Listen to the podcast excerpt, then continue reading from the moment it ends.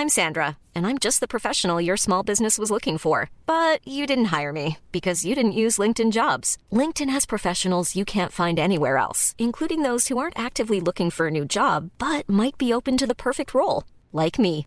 In a given month, over 70% of LinkedIn users don't visit other leading job sites. So if you're not looking on LinkedIn, you'll miss out on great candidates like Sandra. Start hiring professionals like a professional. Post your free job on linkedin.com/people today.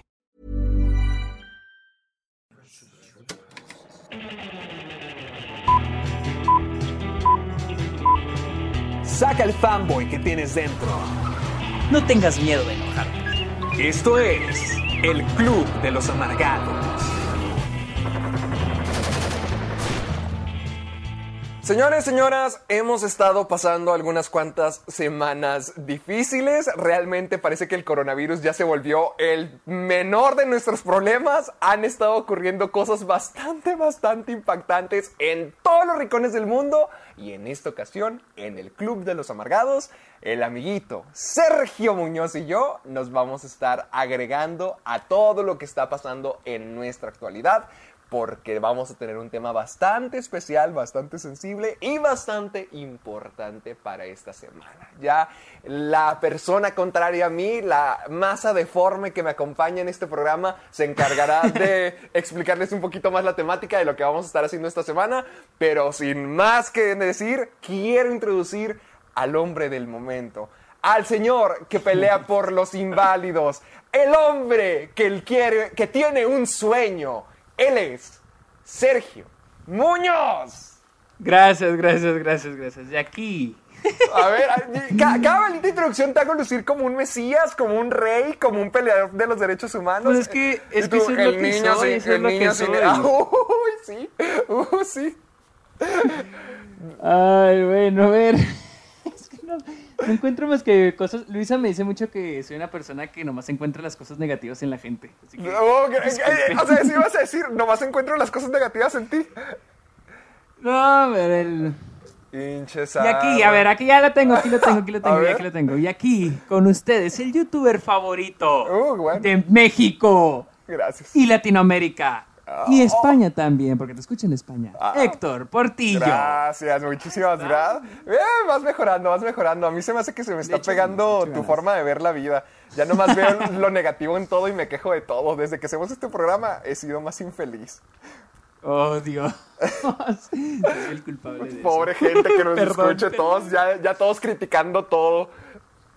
Ya los contaminé a todos. Pero señores y señoras, ya saben que esto es el Club de los Amargados, ese programa donde semana tras semana discutimos acerca del mundo del cine, las noticias, los estrenos y como no han habido estrenos, temas en general del mundo del cine. Y como siempre, lo hacemos con la pasión, con el amor y con el odio que debería de ser. Porque cuando nosotros vamos a ver una película, no nos callamos y decimos, ¿qué opinas tú? No, decimos, a ver, échale, pelea. Se trata de A ver, ¿qué piensas de Sí, eso? a ver, a ver, tú vamos, ¿qué tienes que decir? Más o menos así nos llevamos. Así es como se tiene que discutir el mundo del cine, señores, de una manera apasionada y a gritos con amigos. Y como siempre, el señor Sergio les va a recordar antes de comenzar y antes de explicarles de lleno lo que vamos a tener con el episodio. Bueno, es más, antes de decirlo de las redes sociales, amiguito, Tú me mandaste un mensaje de lo que querías que habláramos esta semana. Y de hecho yo estaba muy de acuerdo porque también tengo una opinión bastante intensa de, de las cosas que han estado pasando en la actualidad. Pero tú explica más o menos cómo va a estar el- la temática de este programa. Por, por si, por si la gente se quiere, explicando. se quiere ir, se, se vaya desde ya. Ok, en este episodio vamos a dejar un poco, vamos a dejar al lado los chistes, las bromas y como dijo Héctor. No creo, no, no creo. No, no creo que las dejemos aparte, pero creo que va a haber mucha sea, la edición. parte no, pero, pero sí vamos a poner un poco más de seriedad, porque como dijo Héctor, esta semana ha sido una eh, semana un tanto difícil en el mundo, en México, Estados Unidos, lugares de Latinoamérica, Europa, en todo el mundo ha sido... Porque como dijo Héctor, ya el coronavirus ya ¡Qué pex! pasó de moda. O sea, parece como si durante esta época del coronavirus todos los problemas sociales estuvieran contenidos. Nomás dijeron, no, pues ya se va a ir aflojando el cinturón. ¡Pam! De la nada parece apocalipsis social. Ya sé. Y, y, y como decíamos, El tema más hablado esta semana ha sido el racismo. Y yo le decía a Héctor que qué tal si dedicamos este episodio, bueno, esta es idea de Luisa. Esta es idea de ah, Luisa. la favorita, la consentida. Esta viene, esta viene de Nuestra Luisa. interna sin paga. Dijo que aprovecháramos el hecho de que teníamos una plataforma y que nos escuchan miles de personas a la semana y que lo usáramos para hablar de lo que está sucediendo en este momento en el mundo y asociarlo a lo que tú, Héctor, ustedes los que nos escuchan y yo amamos, que es el cine, las series. Y es, y es por eso que en este episodio decidimos hablar del racismo en, en el, en el cine. Y no solo en el, en, en el cine americano, también en el cine mexicano, porque ha habido controversias sobre cómo nos ponen a los mexicanos en el cine. Y de que si es blanco, es negro, la gente de color. Que Entonces, parece que vamos nos a hablar un poco de eso. A un grupo bastante selecto, como que... Ah, son- exacto. México estamos llenísimos de cultura y de personalidades, pero parece que en el cine siempre vemos el mismo nicho. Exacto, exacto. Y, y de hecho también podemos introducir un poco de la película, este, Ya no Ah, estoy aquí. ah, también podemos hablar un poco de esa. Entonces, vamos a variarle un poco, pero todo va a, va a andar alrededor de lo que es el racismo, que es el tema de esta semana. Les digo, es más para, para saber que el cine, como me lo dijo Luisa hoy, el cine a veces no solo es para entretener y divertirnos, pero también para hacernos pensar y reflexionar. Entonces vamos a hablar de el cine, del buen cine que nos da este, historias sobre minor- minorías, sobre cómo muchas minorías en el mundo batallan para salir adelante. Pero también vamos a hablar de películas que fallan al hacer esto, que ha- hacen, dan un mal ejemplo al hacer esto. Y cómo, porque acuérdense, las películas, se puede aprender de las películas buenas y de las películas malas. Entonces, vamos a hablar un poquito de todo eso. Vamos a tratar de... eh, Este es un tema sensible, entonces vamos, les digo, podrá haber, va a haber bromas de vez en cuando, pero vamos a tratar de ser lo más sensibles posible con este, con este tema. Básicamente el episodio de hoy se va a tratar de Sergio tratando de censurar todo lo que yo vaya a decir. Y yo creo que también yo, güey, porque yo soy más censurable que tú. Se- Señores, 42 episodios, gracias por habernos acompañado. Créanos que tenemos muy buenas intenciones con este programa de hoy, pero somos humanos, esperamos no regarla, solamente queremos hacer algo bueno, hablar de cine y como dijo Sergio, demostrarles que el cine básicamente es una ventana a ver la vida de diferentes personas y Exacto. podemos aprender muchísimo de ellas. Así que vamos a tratar de ver el cine como algo más potente, como el conocimiento que nos puede dar. Vamos a cuidar nuestras palabras y aún así vamos a compartir algunas cuantas películas que van a cambiar su forma de ver el cine. Amiguito, recuérdales a la gente dónde nos pueden escuchar antes de comenzar con, de golpe ya con el tema. Estamos en Spotify, que es donde probablemente nos están escuchando en este momento. También estamos en iTunes, eh, iVoox y en mi página de internet sergiomusker.com diagonal amargados. Así que esas son las plataformas en las que estamos disponibles donde pueden escuchar el programa. Para que ya saben, vayan, nos escuchen, descarguen los programas. eh, según yo, seguimos siendo de los tops eh, podcasts de Apple en comedia. Espero que Sí, sigamos. sí, ma- le somos. A, sí somos a, a veces me meto y cuando estrenamos episodios, a veces estamos en los primeros lugares. De hecho, estamos al ladito del Team Dickens. Por ahí estamos. ¡Ah! Entonces sí los alcanzamos. Sí, en No México a veces estamos por ahí, así que gracias a los que nos escuchan. Ah, Sí, no, de hecho, muchísimas gracias. Estamos, ya básicamente somos del mismo calibre de Roger Dickens. Ya solo nos falta dirigir una película que ganen 10 mil Oscars. Ya sé. Ahí vamos, ahí te alcanzamos. Ahí, ahí vamos, señores. Pero ya, ahí- a- al menos pueden poner su granito de arena descargándose el programa para llevarnos hasta allá. Descárguenselo y ol- nunca olviden compartirlo con el hashtag Soy Amargado. Ustedes, malditos dementes, siempre nos están compartiendo cosas a Sergio y a mí a través de Twitter, a través de Instagram. Nosotros nos compartimos memes de vez en cuando, siempre nos estamos riendo. Ya le mostré el meme de Sergio con los ojos de Steve Buscemi. ¿Qué te parece? sí, estuvo buenísimo, estuvo buenísimo. Hicieron su sueño realidad. Oh, estuvo muy bueno ese. Sí, la verdad, sí. Están buenísimos sus memes, los adoramos y siempre los estamos compartiendo. Y recuerden hacerlo con el hashtag Soy Amargado para que los podamos encontrar con más facilidad y también para que estén apoyando al programa. Así que, amiguito, ¿me falta algo? ¿No? Yo creo que Ah, yo creo que podemos empezar. Ok, mira, lo que ahorita estábamos diciendo acerca de la reflexión, me gustaría comenzar diciendo que a mí me tocó, bueno, a mí me es un poquito pesado ver tanta pelea en internet. No estoy diciendo que lo que esté ocurriendo ahorita esté mal, para nada. De hecho, qué padre. e- e- Es, es parte de, de los gajes, no, no de los gajes, sino de las desventajas de que todo esto esté ocurriendo. O sea, mucha gente le ha estado pasando muy feo, que obviamente se va a disputar mucha violencia, muchas peleas, mu- mucho tú contra yo. O sea, pasan muchas cosas así que supongo Sí. que son necesarias que tengan que pasar para que algo cambie. Como se dice a veces de que Sí, se tiene que romper unos huevos para, para que Va a ser un omelette. para hacer un omelette, para que haya una diferencia. Ya, Es un poquito pesado porque a, pe- eh, a pesar de que es por una buena causa, sí es un poquito triste ver que ante, des- justamente después de una pandemia tan grande como lo fue lo del coronavirus,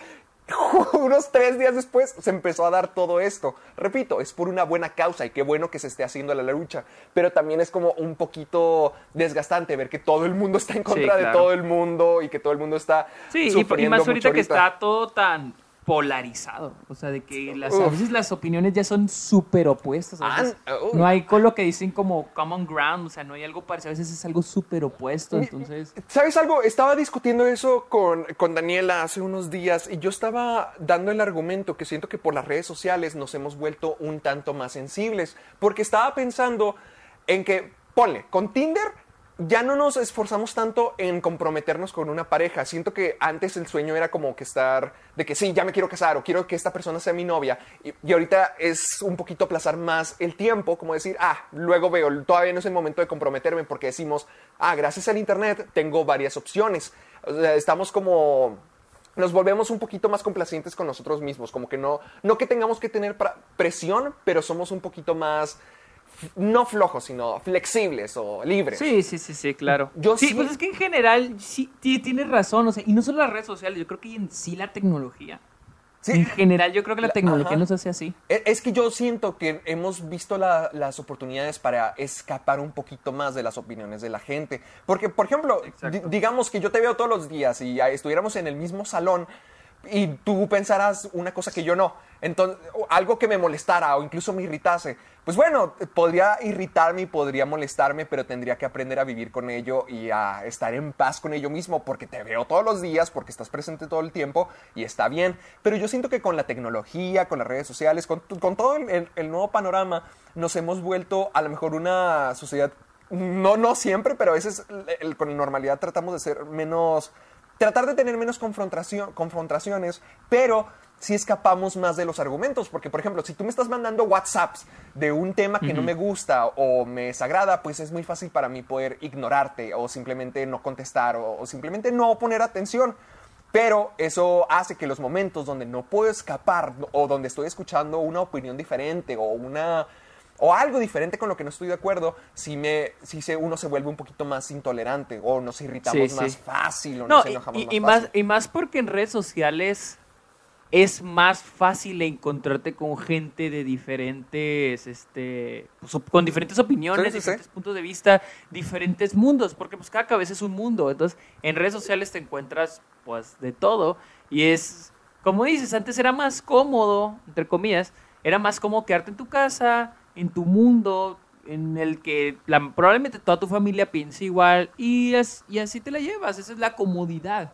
Porque yo, yo me acuerdo, volviendo a meter al profe Cristóbal en esto, él decía, ca- decía, cambiar de opinión es de, es, es de valientes, o sea, porque te das cuenta de cuando estás bien o estás mal. Entonces, antes yo siento que con redes sociales te das cuenta de muchas cosas, aprendes de muchas cosas y pero al mismo tiempo eres más susceptible a, ah, no estoy de acuerdo contigo y me voy a pelear contigo y no me gusta tu opinión y tú estás mal, entonces entonces es lo, lo bueno y lo malo de la tecnología y las redes sociales. Y en este momento, en esta semana, yo siento que pues, se ha visto mucho eso. Digo, siempre se ha visto, honestamente.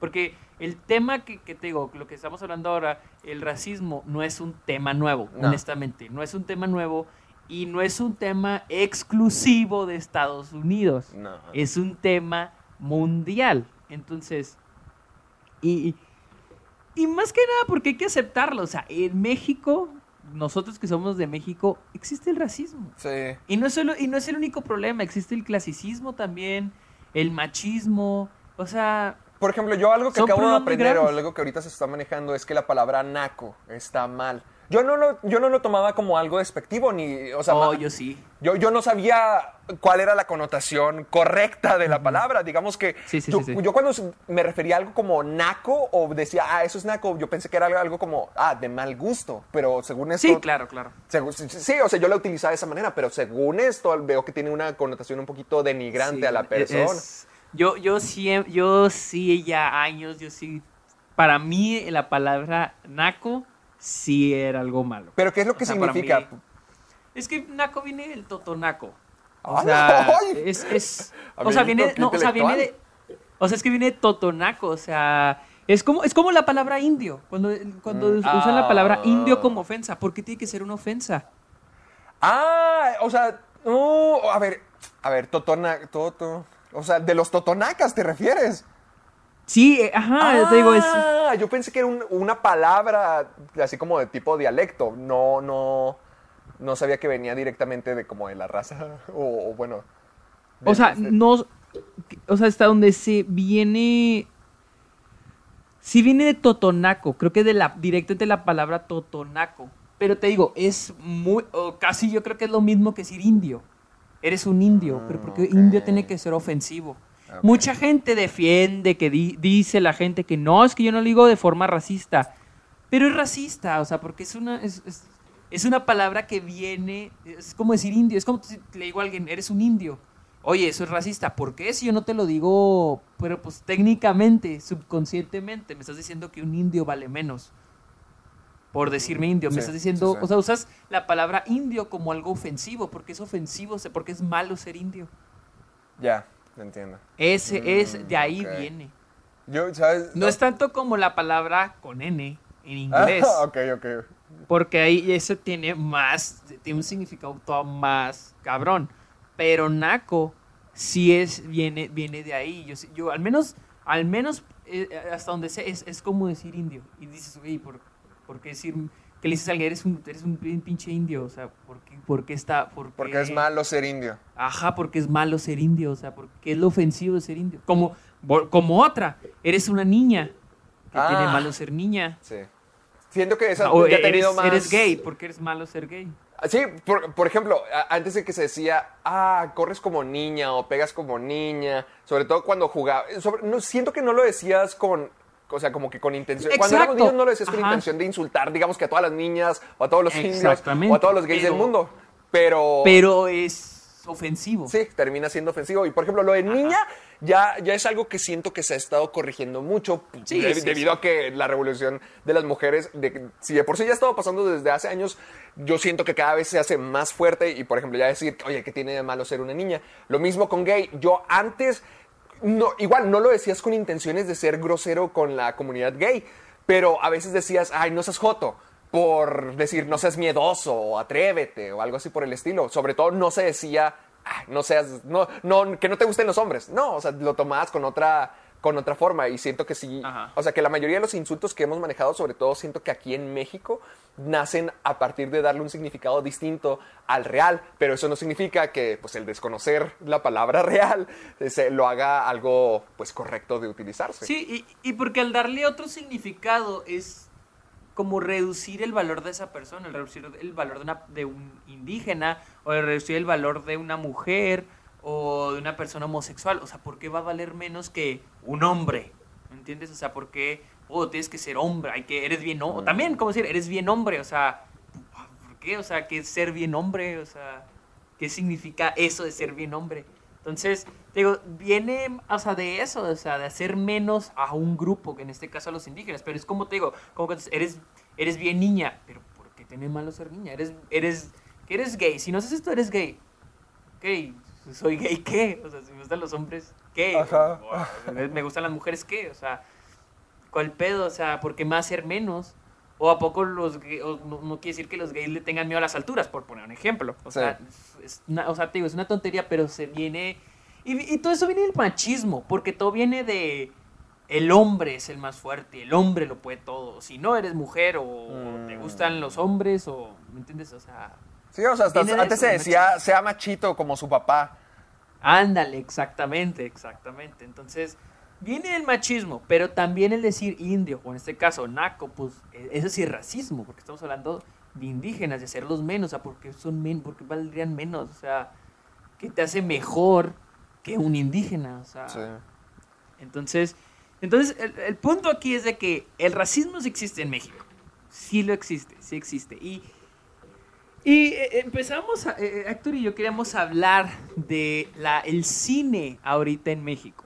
El cine, las comedias románticas. conocemos, ¿sí? Ok. Sí, de hecho, ahorita estaba viendo el video que me pasaste de Zoom F7 acerca Mm, del, sí, sí, sí. del naqui, así La se llama, el naquismo en el cine mexicano, ah, creo que así se La- llama. no, la niñez. La, La- niñez, ñe- ñe- niñez, creo. la, la- a ver, eh, A ver, la ñerez, ñerez, ñe- ñerez, la ñerez por ejemplo, cine por- a ver, mexicano. ñero, ¿qué significa? Porque sé que también, yo también lo agarro con la tonalidad de, ah, de mal gusto, pero no vaya a ser otra palabra racista. No, no, no. Ahí, de hecho, de hecho, antes del, de que empiece el video, mira, aquí lo estoy poniendo, te ponen el significado. De hecho, este video de Zoom F7, Zoom F7 se lo recomiendo mucho. Es un canal muy bueno, de, de- creo que es mexicano.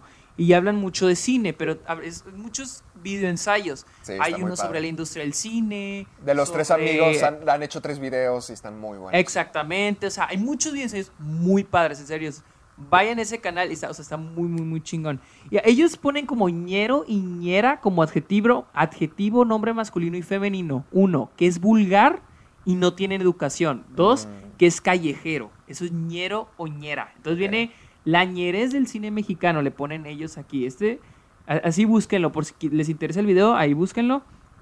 Este, entonces yo creo que se refieren a lo vulgar del cine mexicano. Digamos que lo Y- corriente o lo urbano. Exacto, exacto. Entonces, más o menos hablan de lo que es la industria del cine mexicano, o sea, cómo ha evolucionado y cómo ha cambiado el modo de hacer, de contar historias, ¿sí?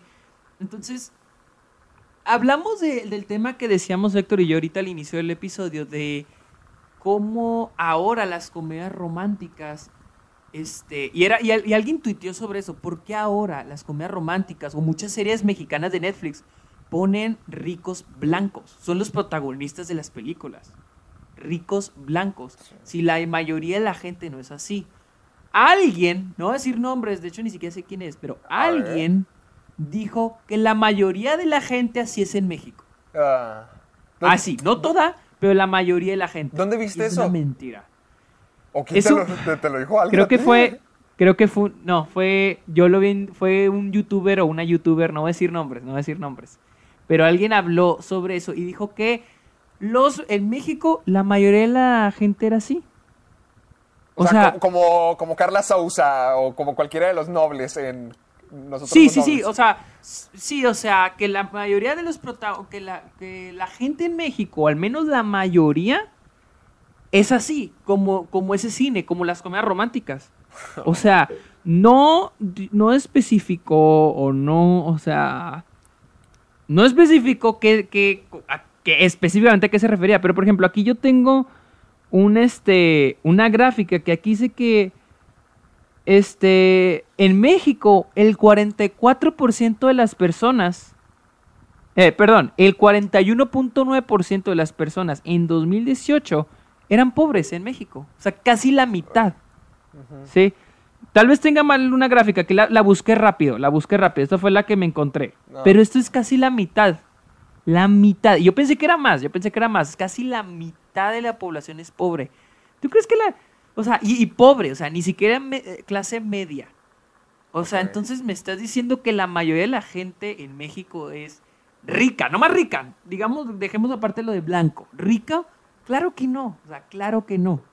Entonces, alguien en Twitter ponía que por qué todas las películas, y era algo que yo hace, yo creo que incluso siento que lo mencioné en un episodio, dije, yo decía que por qué las películas nuevas mexicanas son así. O sea, ¿por qué no, no nos dan la historia de alguien común? O sea, salimos, yo cuando voy a México salgo y, y no es como que yo salgo a la calle y a donde sea que veo, no es como que gente rica, o sea, No, o sea, y tampoco tiene que ser la, la historia de la persona más pobre, tampoco. No, pero darle variedad, darle variedad. Exactamente, Porque- porque, en México hay variedad. Es que ahorita lo estaba pensando de, de la manera en que siento que las comedias de esa clase son, el, el video mismo lo dice, dice que son muy fáciles de hacer. Y, y, sabes, siento que ese es uno de los problemas Sí. con el cine mexicano de ahorita. Yo, yo considero que sí hay talento y que sí hay películas muy padres que salen todos los años, pero que no les prestan tanta atención por el hecho de que las comedias románticas de las que estamos hablando son las que son más fáciles de hacer y de marketear también, son las más fáciles de vender. Entonces siento que eso se cierra mucho a la clase de personas, a la clase de películas que se hacen, porque ve, o sea, tenemos cosas como, ahorita vamos a hablar más al respecto, pero co- como ya no estoy aquí, que es una muy buena película acerca de alguien total, en, en una pobreza extrema, pero que tiene una historia que contar y que tiene sentimientos y que tiene deseos y que tiene emociones y que, de- que tiene su propio lugar en el mundo. Hasta ¿Y, el- y sabes? Ah, ok, termina, termina tú, Sí, termina sí. O, sea, o sea, por ejemplo, esa mismísima película hay una hay un paneo muy padre de toda la ciudad de Monterrey que puedes ver todas las luces, toda la ciudad gigantesca y luego cómo se va haciendo a la derecha y cada vez entras a la oscuridad, entras a la oscuridad de ese sector de la población de Monterrey. Sí, ves, ve- ves mucho el contraste de Sí. Monterrey. O, o bueno, de todo Monterrey y esta zona de Monterrey. Porque esta zona no es un lugar aparte de Monterrey, es en Monterrey. Ajá, ajá. Entonces, y, y se me hace. Mira, la neta, te voy a ser honesto. Se me hace muy interesante que han hecho eh, esa película sobre esta persona. Eh, porque, seamos honestos, porque yo mientras la veía decía, es que esto es cultura. Y a ser honesto, yo antes cuando era más chico, más pendejo, yo me reía de, de las personas que se vestían así Sí. y se ponían el cabello así. Pero yo ahorita lo veo y digo, es que eso es cultura. Eso es cultura mexicana, eso es, la, es parte de nuestra cultura. Y, o sea, y, y no, porque México está rica de cultura, pero sí, pero te puesto que la mayoría creemos que es puro mariachi, pero no, o sea, esto es, es como él. ¿Cómo se llama el personaje este? Ay, se llama- el actor se llama Daniel. este, Ulises, Ah, Ulises. Ulises, Ulises, el personaje de Ulises. Eh, Eso es una, es una cultura. Y ese tipo de cultura es la que hace rica a, a- a México. O sea, ¿por qué, nos tiene que, ¿por qué nos tenemos que burlar?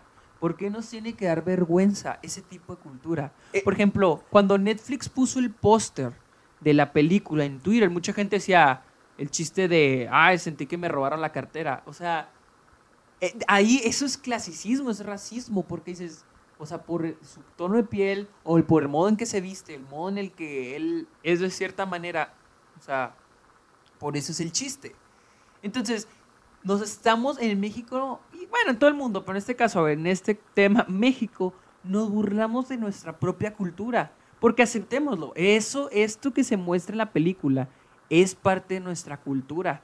Este tipo de baile que es, ¿cómo, cómo le dicen? Eh, ¿Colombia? No. Eh, sí, Colombia, No. con K. Colombia. Colom- La cultura Ajá. de Colombia. Eh, Es, es parte de nuestra cultura.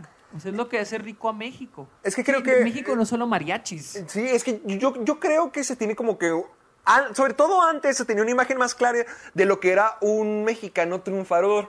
Por ejemplo, antes se tenía lo que tú estabas diciendo de, de lo del machismo. Se tenía muy en cuenta de lo que le tenía que Sí. gustar a un hombre y a una mujer. Y por ejemplo, si a ti te gustaba algo diferente, o eras raro, o, como, o te tachaban igual, como eh, te trataban de decir, ah, que eres gay, o como si fuera algo ofensivo, o incluso se burlaban de ti como si estuviera mal. O sea, está- estaba más fácil para la gente, sobre todo en nuestra cultura, que es más burlona, más llevada. Siento que es mucho más fácil para nosotros, si algo no lo aceptamos, tomarlo con burla para poder descalificarlo y decir, eso está mal o eso no va conmigo, claro. me voy a poder reír de él. Porque todas las cosas que dijiste, pues sí, en, en otra, en otra vida, hace muchos años, me imagino que mis amigos o la gente que yo conozco, to- la, la- la normalidad sería reírse de algo así porque nos parecería extraño. Entonces nos burlamos de eso. Pero la verdad es que al igual que nosotros también como noso- cualquier persona que dice, yo también quiero que ser respetado, yo también quiero tener mi espacio en el mundo, también esas personas que no conocemos o que durante muchos años hemos estado haciendo, hemos llevado a la esquina de la cultura mexicana, pues es que también siempre han estado ahí, siempre se han merecido su propia voz y apenitas ahorita ya nos estamos dando un poquito más de conciencia. Exactamente, exactamente. Y en el, y en el Y en el, hablando, pegándonos ya un poco a lo, a lo que era el, cine y lo que hablan este, en Zoom F7, comparan un poco lo que es el cine de ficheras, que era en los, los 70 mencionan ellos, que era sobre eh, mujeres este, en bares y hombres que les tiran el rollo y, y este, alimentan el apetito sexual del espectador. Entonces, también hablan sobre cómo el espectador, la audiencia, se relaciona a todo eso y que esto conlleva también al cine mexicano actual. Pero hay una diferencia. Por ejemplo, hablan de películas de antes, nosotros los pobres, ustedes los ricos, películas donde los protagonistas eran pobres. Entonces, pues, nosotros los pobres, ¿no? Entonces, era una forma en que la audiencia este, se relacionaba con los personajes. Ah, él es pobre, yo soy pobre, ¿sí? Pero ahora, de acuerdo de Zoom F7, pueden ver el video para entrar a detalle, este, mencionan que ahora el cine mexicano, en vez de mostrar, en vez de mostrar cómo se refleja directamente la audiencia y los personajes, refleja cómo la audiencia, lo que la audiencia aspira a hacer. Mm, ser ricos, vivi- ajá, ser ricos, tener... Porque, por ejemplo, ellos mencionan que ahora las películas, muchas de las comedias románticas, el mayor logro o la meta de los personajes durante la historia de la película es este o ser más ricos o, o incluso lograr, le llaman un logro sexual, algo así, como que sentirse sexualmente completo, pero de manera muy superficial. Por ejemplo, está también la de hazlo como hombre Mm, sí. que te quieren dar algún mensaje de aceptación y la chingada, pero nomás cae en, en tratar la homosexualidad como una caricatura. Entonces, eso es, es como un reflejo de lo que quiere ser el mexicano actualmente. Antes el cine de perdida, de perdida se esforzaba por decir, ok, bueno, estamos hablando del cine comercial, no todo el cine mexicano, estamos hablando del cine, las roma- comedias románticas. Antes el cine se, al menos se esforzaba por reflejar a la audiencia y ahora reflejan lo que aspira a ser la audiencia. Ser más rico, tener problemas sencillos. De o amor sea, entonces- o cosas así. Ex, exactamente, exactamente. Es lo que explica el video. Y, y les digo, si quieren tener más detalle, la neta, véanlo.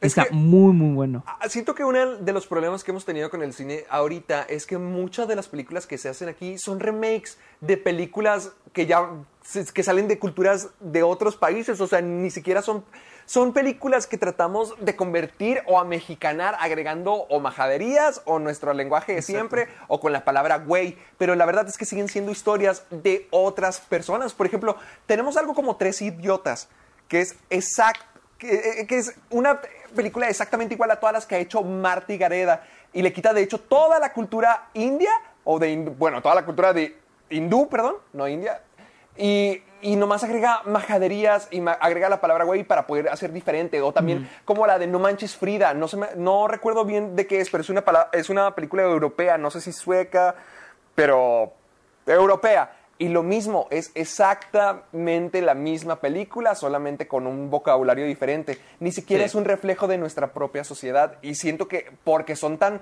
fáciles de hacer, porque son remakes, porque Sí, son historias que ya fueron hechas, simplemente dicen, ah, esto puede pegar en nuestro país, lo adaptamos, cambiamos unas cositas y ya tenemos algo así. Pero la verdad es que si se sigue haciendo cine de esa clase, con los mismos actores, con los mismos problemas, con el mismo tono, pues simplemente se está limitando la cultura de nuestro país o la cultura que decidimos mostrar de nosotros mismos. Exacto. Sí, no, y, y luego también en, en el video hablan sobre cómo las películas ahora mexicanas tienen ciertas características. Por ejemplo, que los ricos son unos ineptos, unos tontos. Por ejemplo, los- nosotros los nobles. Que de hecho, nosotros los nobles fue la iniciadora de esta tendencia de las comedias románticas de este tipo. Sí. Para mí, nosotros los nobles, para mí es muy es, es una buena película. Para mí. Sí, es una buena película. Pero de ahí, pues todo fue. Incluso el Club de Cuervos es, es lo mismo. es comedia este, sobre ricos, donde los ricos son unos ineptos, son unos tontos. Este, y luego hay un, mo- hay un momento donde, te donde ponen el rico con el pobre, siendo amigo del pobre, el cual es más listo, pero no tiene las. ¿Cómo lo llamamos? No tiene los recursos para llegar más allá. Entonces, Tiene sabiduría callejera. Ex- exactamente.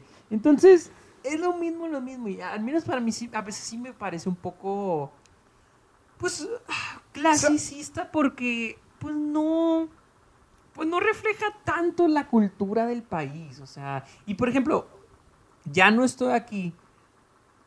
me gusta porque es una cultura, porque la, la neta, o sea, películas, comedias románticas es una cultura lejana a la mía porque no es como que sea un millonario que vive en la Ciudad de México, en, no sé, en Condesa, bueno, no, no, la neta yo no conozco la Ciudad de México. Algún- algún día estaremos pero, ahí. Pero, pero, por ejemplo, yo no conozco tampoco, no me, estoy tan, estoy tan le- a millas, estoy lejísimos de la cultura de Ulises, en, ya no estoy aquí, pero a mí me interesa más saber esa cultura, porque, te digo, es lo que se me hace más interesante, explora más lo que en verdad es México.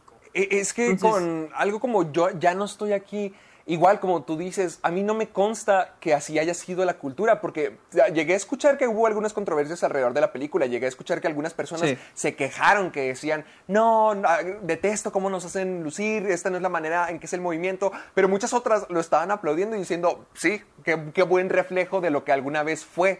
Entonces, a pesar de que no me consta y no estoy seguro de si fue así, al menos me convencen de que sí fue, que sí pudo haber sido real o de que esto sí pudo haber pasado, porque toda la santa película te tratan de convencer de que esto de que hacen, sus estilos, sus peinados, su ropa, su baile, significan mucho para él. O sea, eh, eh, alguien como Ulises casi no habla o se rehúsa a hacerlo, pero al menos a través de su cultura puedes ver lo que significa, lo que él calla. Y siento que eso es algo muy padre de la película que permite a todo, que su forma de expresarse se ve a través de su propia cultura y eso te hace sentir que es real, te hacen sentir que sí estás en México. Sí, y no, y no solo eso, también me gusta el hecho que explora lo que es ser un mexicano en los Estados Unidos, o sea, un inmigrante indocumentado. O sea, entonces ya explora un poco más, o sea, no solo es el hecho de, oh, esta cultura, porque es interesante lo que hace Ya no estoy aquí, o sea, y, es, y, y se relaciona con lo que estamos hablando de cómo eres, cómo eres a- incluso es más aceptado en el exterior por ser diferente que en tu propio país. O sea, a veces eres un extranjero en tu propio, eres un extranjero en otro, en tu propio país. Sí, o sea, la gente lo ve como un mugroso, un ratero. no- Exactamente. El- eh, o sea, incluso te digo, como en Twitter pusieron Netflix el póster y era, ah. era un ratero. Era la historia de un ratero en Monterrey. O sea, ya se trata de clasificar todo en casillas luego, luego, sin ni siquiera darle una oportunidad. Es generalizar, por ejemplo, pues, eh, Sí, sí, la, sí. la- la forma de lucir de Ulises es la que usualmente asociamos, por eso se decía eso, pero pues porque está mal y solamente al decir, ah, ya perdí la cartera, pues seguimos fomentando esa idea de que todos son así, estamos generalizando sin darnos cuenta o sin creer que estamos siendo parte del, del, del racismo, porque no tiene que ver con ah, gente negra o con gente gay. sin- es, es- es lo que decías ahorita acerca de los indígenas. Hay mucho racismo a esa clase de culturas en nuestro país, pero no les prestamos tanta atención o no luchamos por ellos porque no es la causa de Estados Unidos, no es el movimiento de la cultura negra o el movimiento de los gays o el movimiento cualquiera otra minoría, mientras que nosotros aquí mismo en México tenemos muchas minorías culturales que, ni siquiera le estamos prestando atención. Sí, y, y poniendo otro ejemplo, la película mexicana del año antepasado, Roma. Roma. Roma es otra película que nos pone el ejemplo de protagonista este, a una mujer indígena. Y, y cómo es su mundo dentro del mundo de la clase media alta en la Ciudad de México. Cómo es tratada, cómo es este, que a pesar de que ella vive, entre comillas, en el mismo mundo de ellos, es un extranjero, ella, es, ella va aparte. Sí, estás en nuestra familia, pero, Pero- no eres parte de la familia. Pero te quedas afuera, pero trabajas Ajá, para pero te nosotros. quedas pero afuera. tráeme un licuado. Eres- te queremos mucho, pero ¿me puedes ayudar Te- con esto? Exacto, te queremos mucho, pero me haces un licuado, por favor. No lo pudiste haber dicho. Sí, o sea, y también, ¿cómo fue esa película recibida? ¿Cómo Yaritza Aparicio fue? Oh, las pues- reacciones en México, güey, en México. Hasta ahorita, creo que las personas que más han atacado a Yalitza Aparicio somos Son los mexicanas. mexicanos. O sea, ahorita ya estuvo lo de Roma, ya terminó con eso, ok. Ahora se supone que creo que está trabajando de columnista en... Ajá, para el New York Times. Para el New York Times. ¿Y qué es lo que puso la gente? Ay, ¿qué va a comentar? ¿Va a poner de que cómo hacer tortillas de maíz? Sí. O cosas... y- Ugh. ay, por No, y luego, por Dios. ejemplo, incluso ella llegó a modelar para diferentes revistas. no, no voy a decir el nombre de revista porque no estoy seguro si fue la, la que yo pienso que es. Pero una revista en México decidió editarle Ah, el color de piel y ponerle la que empieza con H. Sí. Ah, bueno, fue la revista Hola.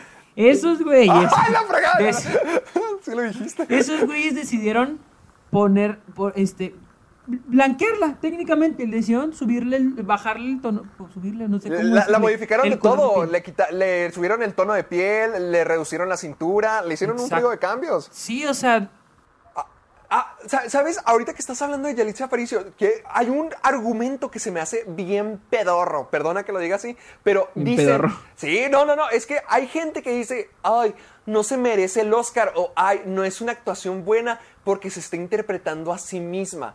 A ver, a ver, a ver, ¿cómo que se está interpretando a sí misma? Pues se, se supone que ella es maestra. Se supone que ella trabajaba, no, no, no sé dónde, no sé si en la sierra, cositas así. Se supone que ella era, era maestra y está interpretando a una ama de llaves. Y obviamente con, con más implicaciones, pero siento que lo están clasificando como decir, ah, ella es indígena o ah, ella es esta persona.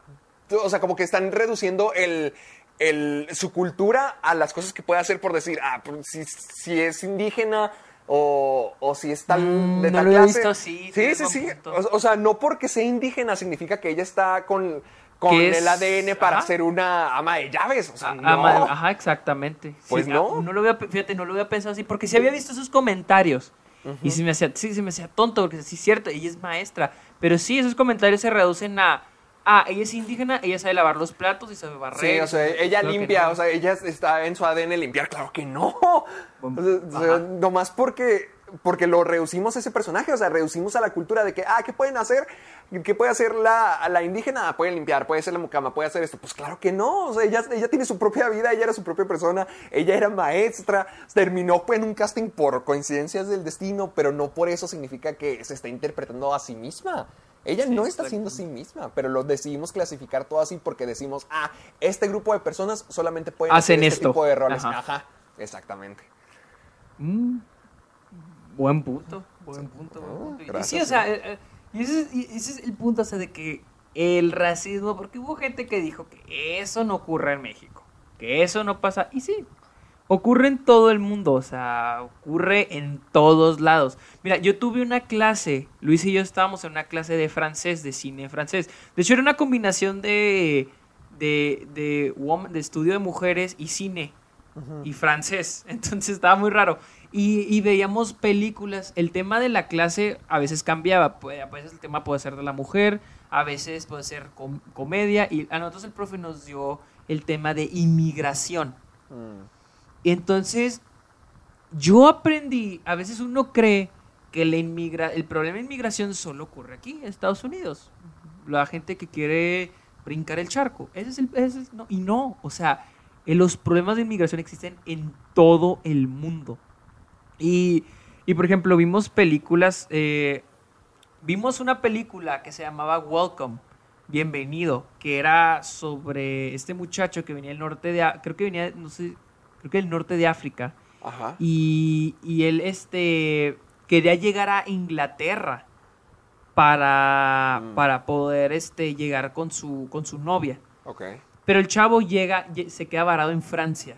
En Francia la inmigración está bien cabronas. En Francia los, los las leyes de inmigración, esas siento que son más cabronas en el- que en Estados Unidos. Entonces él llega ahí y, y- y un maestro de natación lo, lo este, pues le da vivienda y él le dice, ¿sabe qué quiero yo nadar? Porque quiero nadar el canal de la Mancha para llegar a Inglaterra. Y de eso se trata. Entonces te muestra un poco la relación de ellos. También está La Noire eh, Black Girl, que de hecho es una película rescatada por Martin Scorsese, que es de World Cinema, porque Martin Scorsese se dedica a eso. Sí. Y, y- y es sobre esta mujer de África que trabaja a- como, haz de cuenta, es unas personas ricas en Francia, creo que en Cannes, y que van a África y contratan a esta, a esta mujer para que sea su ama de llaves. Y se la llevan, pero no le pagan. Entonces, más o menos la, es como un diario sobre cómo es su vida en, en, en esta casita, en el mundo de estas personas. Ya. Entonces, e- está muy padre porque va lo que decíamos, el cine te, te va mostrando nuevos mundos. Por ejemplo, yo, o sea, te digo, yo, o sea, yo caso sí era de que, bueno, la inmigración es un problema mundial, pero en realidad no era como que pensara cómo era en otros lados del mundo. Para mí Sí, era solo que, ah, pues aquí... Solo México y tu tarjeta verde.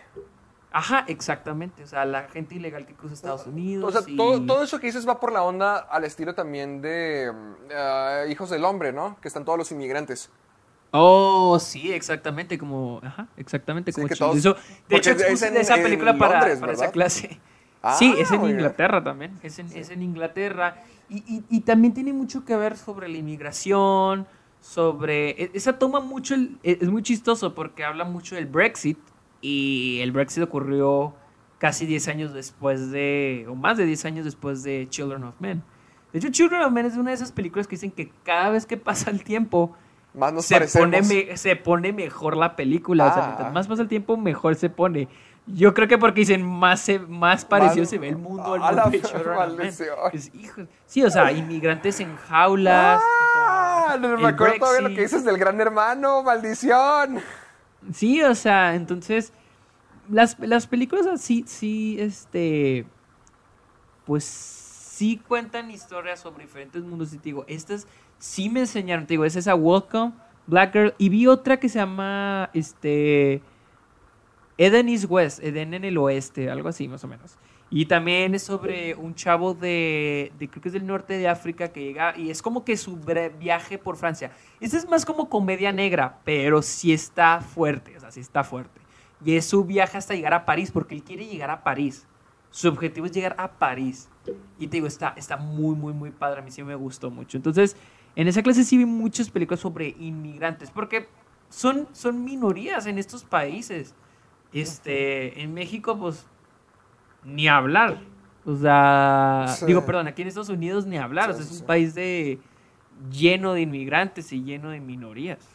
Pero es que se ha hecho creer y siento que también por la, la misma cultura, y no por atacar a Estados Unidos, pero sí siento que durante mucho tiempo los hemos, sobre todo nosotros en México, ya que estamos en el sur, los hemos encasillado como el, o, bueno, antes, ahorita ya los vemos un poquito más por lo que se está haciendo, pero los veíamos como el, la gran potencia que todo lo Sí, puede sí, sí. y que ese era el lugar deseado para estar y de que si la hacías en Estados Unidos ya la hiciste en todo el mundo y de que esa era Sí. la meta final. Y siento que las películas, la cultura que consumimos en general ha estado alimentando esa imagen de decir, si estoy en Estados Unidos ya la voy a lograr y voy a llegar lo más lejos que pueda ser, cuando no, cuando no, no estoy diciendo que sea algo malo, porque también Sí, tiene sus ventajas, pero no es no es como en las películas de que siempre El Salvador era Estados Unidos o de que ellos se- les ocurría la forma de salvar al mundo. Cuando no, cuando también tiene sus problemas y tiene sus errores como todo el mundo. Sí, O sea, digo, estamos, estamos hablando de un país que nació robando tierras a nativos americanos, que creció gracias a este, siglos de esclavitud. Entonces, obviamente los problemas se van a, se ven reflejados y se siguen viendo reflejados. O sea, esos que creen que Estados Unidos ah, es perfecto, el, el mejor país del mundo. el no, claro que no, porque te digo, es un país que nace de robar tierras, de la esclavitud, y, y- y todavía fue la esclavitud contra, contra la gente negra, y, y luego fue este, lo que es Jim Crow, que es la segregación. Entonces, llevamos, llevamos apenas décadas, no llevamos ni 100 años, no van ni 100 años aquí en Estados Unidos, de que las personas afroamericanas este, se sientan completamente, digo, ni ahorita, ni ahorita, pero al menos lo- eh, los derechos civiles comienzan en los 60, pero te digo, no llevamos ni un siglo. Entonces, por eso los problemas de Estados Unidos todas se ven, siguen viendo reflejados. Es que yo siento que la cuestión del racismo y también muchos problemas, no sé dónde lo vi, pero se me hizo muy padre el argumento. Decían que el problema del racismo viene del righteousness, del creer que tú estás bien. Sí. Yo que de hecho siento que muchos de los conflictos surgen a partir de ahí, que nosotros nos hacemos a la idea de que estamos en lo correcto. De- volviendo a lo que dijimos ahorita el profe Cristóbal, es de valientes cambiar de opinión. Pero yo, yo siento que el, el racismo viene del lado totalmente contrario, el nunca querer de cambiar de opinión y creer que Ah, lo que tú eres es lo que está correcto. Lo que tú piensas, no hay otra forma de tratarlo, porque esa es la manera correcta. Pues claro que no, pero yo siento que a partir de ahí, de esa necesidad de querer demostrar de que no es que yo tengo la razón, no es que mis creencias son las mejores, es que mis creencias son las número uno, yo siento que de ahí surgen los conflictos sociales. Y yo, yo con lo que he percibido, creo que en Estados Unidos sí ha, a, a veces se ha crecido con la idea de cultivar eso, de decir, no, nosotros somos los número uno, nosotros somos la nación número uno, nosotros somos, tenemos las mejores oportunidades, o sea, nosotros, nosotros, nosotros somos los mejores, los mejores, los mejores, y a base de querer mantener esa imagen, cuando no es el caso, a base de querer tener siempre la razón, se han estado dando cada vez más los problemas por no estar abiertos al diálogo y al poder cambiar, al poder no vernos como si fuéramos una competencia, sino tratar de ver todo como un equipo o al menos tratar de aprender de las perspectivas de los demás. Sí, exactamente. Y, y digo, mucha gente dice, no, es que el sistema no es racista porque si es la constitución no dice de que las personas blancas pueden hacer esto y las personas negras no pueden hacer esto y los mexicanos... O sea, obviamente no, pero el sistema está construido I'm Sandra, and I'm just the professional your small business was looking for. But you didn't hire me because you didn't use LinkedIn jobs. LinkedIn has professionals you can't find anywhere else, including those who aren't actively looking for a new job but might be open to the perfect role, like me. In a given month, over 70% of LinkedIn users don't visit other leading job sites. So if you're not looking on LinkedIn, you'll miss out on great candidates like Sandra. Start hiring professionals like a professional. Post your free job on linkedin.com/people today. Por siglos, por, por décadas, siglos, muchos años.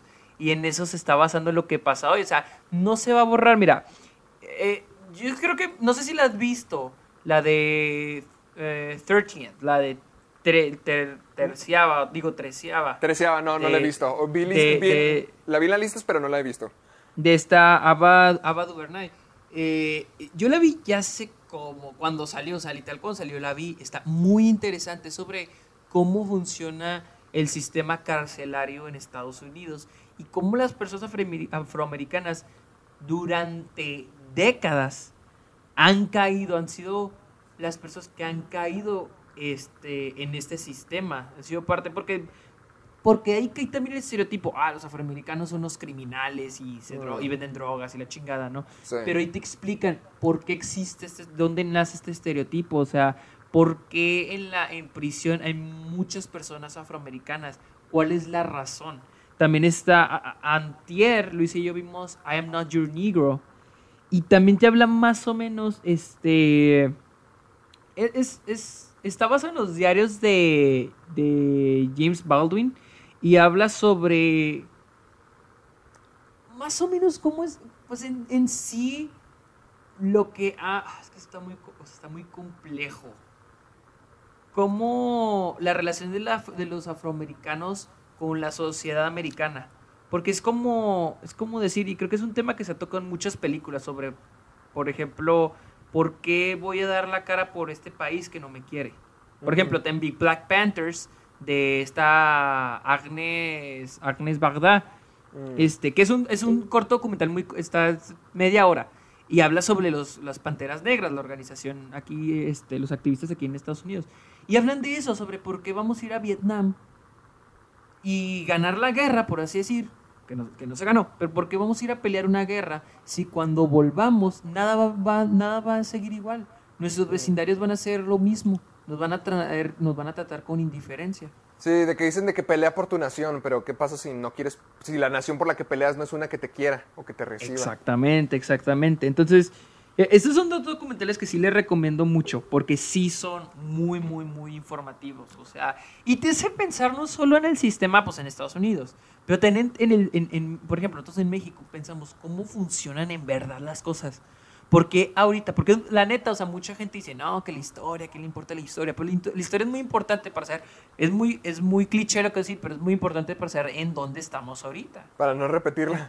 Para no repetirla, exactamente. Entonces, ahorita, por ejemplo, te digo, es- el estereotipo del afroamericano es, ah, son violentos y son unos criminales, pero dices, bueno, ¿y por qué existe ese estereotipo? ¿Por qué pienso eso? Porque quiero pensar que, la- que- pensar que la gente de cierta raza es de cierta manera. Entonces, yo les recomiendo mucho estos dos documentales porque, bueno, estos tres, junto con el de, el de Agnes Bagda, el de Black Panthers, porque sí, sí te muestra más o menos por qué. Y, ta- y, y en donde también manejan un poco eso es la, es la de Boys in the Hood. Ah, La de los se dueños la- de la calle con Ice Cube manejan mucho este tema sobre la viol de por qué, porque también existe este, esta ideología y he visto videos de gente ahorita en Twitter que dicen eso, de que no, es que los afroamericanos les gusta matarse entre ellos y no sé qué. Y aquí el, el- se habla mucho sobre ese tema, sobre, sobre por qué existe ese estereotipo, sobre por qué los afroamericanos, entre comillas, se quieren, se quieren matar entre ellos. Ok. A ver, yo tengo, tengo, tengo una pregunta con todo esto que estás diciendo. Tú piensas, ok, estamos hablando de las diferentes minorías, pero, por ejemplo, he, he notado que muchas veces a los blancos se les dice blanco directamente. ¿Tú piensas que eso está bien o, o que es normal o que también debería ser algo visto como, sabes que tampoco? ¿Cómo, cómo, cómo, cómo? cómo? Por ejemplo, eh, a, a- a mí me toca. eh, Te, voy a poner un ejemplo bien basicote y a lo mejor se escucha estúpido, pero en, en lo mismo se va a reflejar lo que trato de decir. Eh, Victorious, ¿te acuerdas el programa de, de Nickelodeon? Sí, sí, sí, me acuerdo. Me acuerdo que hay un momento. eh, Estaba este chico, este personaje que se llamaba Andre, que era el Ah, personaje sí, negro. este, este, Arthur Thomas, Arthur Thomas, tercero, algo así. Tercero, creo. Sí. Él mismo. Por ejemplo, él le dice, algo sí le dice como que a, Tori de que se ponga a cantar o se ponga a tocar un instrumento. Y le dice, vamos, Blanquita. Así como que, uh, do it, white girl. Al- algo así. ¿Crees? Eso está bien, porque me imagino en un, en un modo contrario que fuera Tori que le dijera, vamos, siento que estaría, se vería mal visto. Pero al revés, no está mal visto. ¿Tú piensas que es algo que se puede manejar de las dos vías o por el hecho de que los blancos no están recibiendo racismo es normal? Ajá, es que de ahí viene, o sea, de ahí viene, es como la gente que dice esta pendejada, porque si es una pendejada, eso de racismo a la inversa. O sea... No, es que eso del racismo a la inversa es una tontería, eso de que dicen de que no, es que a mí por ser blanco a mí me dicen... Está como el... eh, otra vez vi un chiste de que dicen de que, que el señor de los tacos le dice a un vato, tonga, tonga güero, sus tacos. ah, racismo a la inversa. Pues, no, o sea... Ajá. O sea, el racismo es más complejo, es más sistemático. No es tan de que, no es que porque yo soy blanco me dicen güerito. Güey, no mames, o sea, no mames. O sea, eso no te, o sea, el, el- el problema, el, el racismo ya no es tanto, o sea, porque te digo, ya no es el hecho, ahorita ya no ocurre tanto, o sea, sí ocurre, no voy a decir que no, pero sí ocurre. Este, no es tanto de que, ah, me trataron mal por ser mexicano, por ser, sino es el sistema, cómo funciona a favor de unos y en contra de otros. O sea, no es tanto de que, ay, me trataron mal por ser mexicano, que sí pasa, que sí pasa. Desafortunadamente sigue pasando. Pero ahorita lo que ya se quiere corregir es el sistema. O sea, de, de- no es tanto de que... Por ejemplo, hay, es más probable, es- hay- más probabilidades de que quede desempleado una persona que tenga un nombre afroamericano. po- Oh. Por cómo suena. Aquí en Estados Unidos, no es, en, en México, sé que en México sí pones foto en tu currículum. Hasta donde sé, creo que sí pones foto. En Estados Unidos no, por eso mismo. Para evitar este, lo que se llaman bias, que es así de que, ay, no lo. Se ve. Así, así el hecho de que, ay, se ve guapo, lo voy a contratar a él. ¿Me entiendes? Mm. O Sí, guapa, sí, la voy a contratar a ella. Entonces, para evitar ese tipo de cosas aquí en Estados Unidos, los currículums no llevan foto. Creo que en México sí, al menos lo que aprendí en secundaria, no sé si ya cambió, sí, sí, sí lleva foto. Ya no me acuerdo. Pero aquí, solicitud de trabajo. pero, pero en Estados Unidos no llevan. Y, y es eso, o sea, es el- ya no es tanto, pero, o sea, también, o sea, porque sigue existiendo, ya no es tanto de que, no están como, di- como dicen, de que no, a mí una vez alguien puso, un güey, no no voy a decir nombre, a mí me han rechazado de castings por ser blanco. Ajá. O sea, dices, güey, no mames, o sea... incluso alguien negro que es rechazado por- en un casting por ser negro, tal vez es que tal- ahí sí el personaje tal no tiene que ser negro, tal vez tiene que ser alguien asiático, tal vez tiene que ser alguien blanco, tal vez, o sea... Pero esta persona puso que necesitaban, que fue rechazado por ser blanco en un casting. No se trata de eso, es que se trata de cómo funciona, cómo el sistema ahorita está a favor, beneficia a unas personas simplemente porque son blancas. Ujú, ya. ¿Me entiendes? O sea, y sí es cierto, o sea, a veces, por ejemplo, simplemente ahorita lo que es este police brutality, pol- eh, la violencia o la brutalidad policíaca, ¿cómo es que ocurre más con las personas de color que a las personas blancas? Sí. Sí, O sea, es parte del, es parte del sistema, o sea, es, es un prejuicio que a veces dices, no, es que yo no tengo problemas con los, un policía puede decir, yo no tengo problemas con los afroamericanos o con los mexicanos o con los asiáticos. Pero al ver a un- a un blanco, dices, ah, o sea, por su color de piel, dices, ah, es inofensivo, es tranquilo, no pasa Sí, nada. Ah, ese- pero es es afroamericano, el- no, hay que meterla, hay que, hay que usar fuerza. Entonces, ahí El racial no profiling es- del que tanto se habla.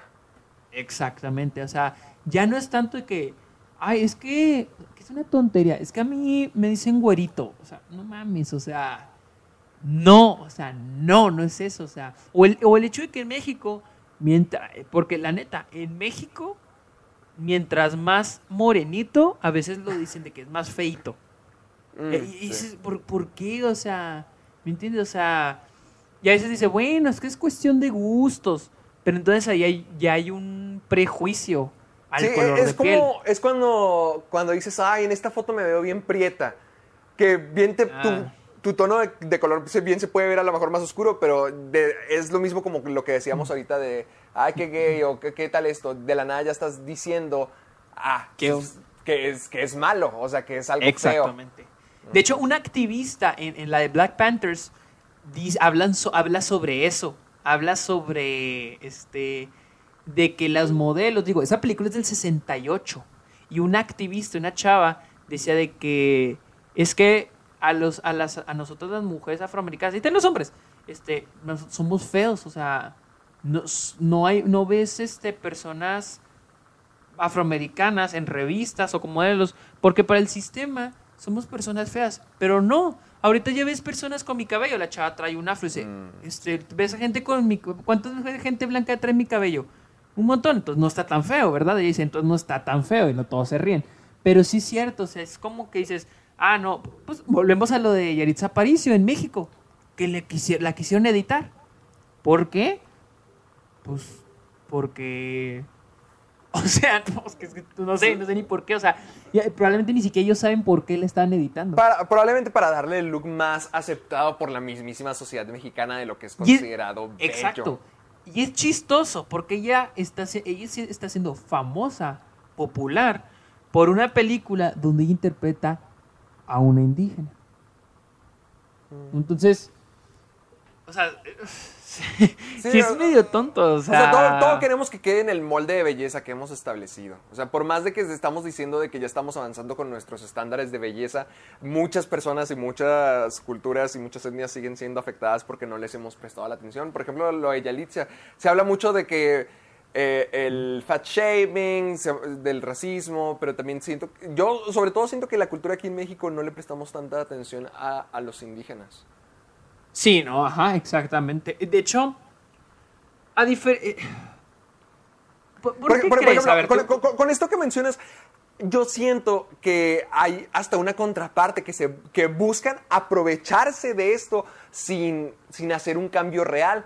No me acuerdo si fue para un comercial o si fue para una película, pero una chica estaba hablando del casting, de, que fue un casting y no quedó, o sea, no, acep- no la aceptaron. Y meses después vio, cuando vio el comercial, vio el, la forma light de su cultura, digamos, de que si ponían a una persona, a una mujer negra en pantalla, era una mujer que fuera, era una mujer que fuera negra, pero no tan, tan, tan, tanto. O sea, era de, de un, un- una- un tono light.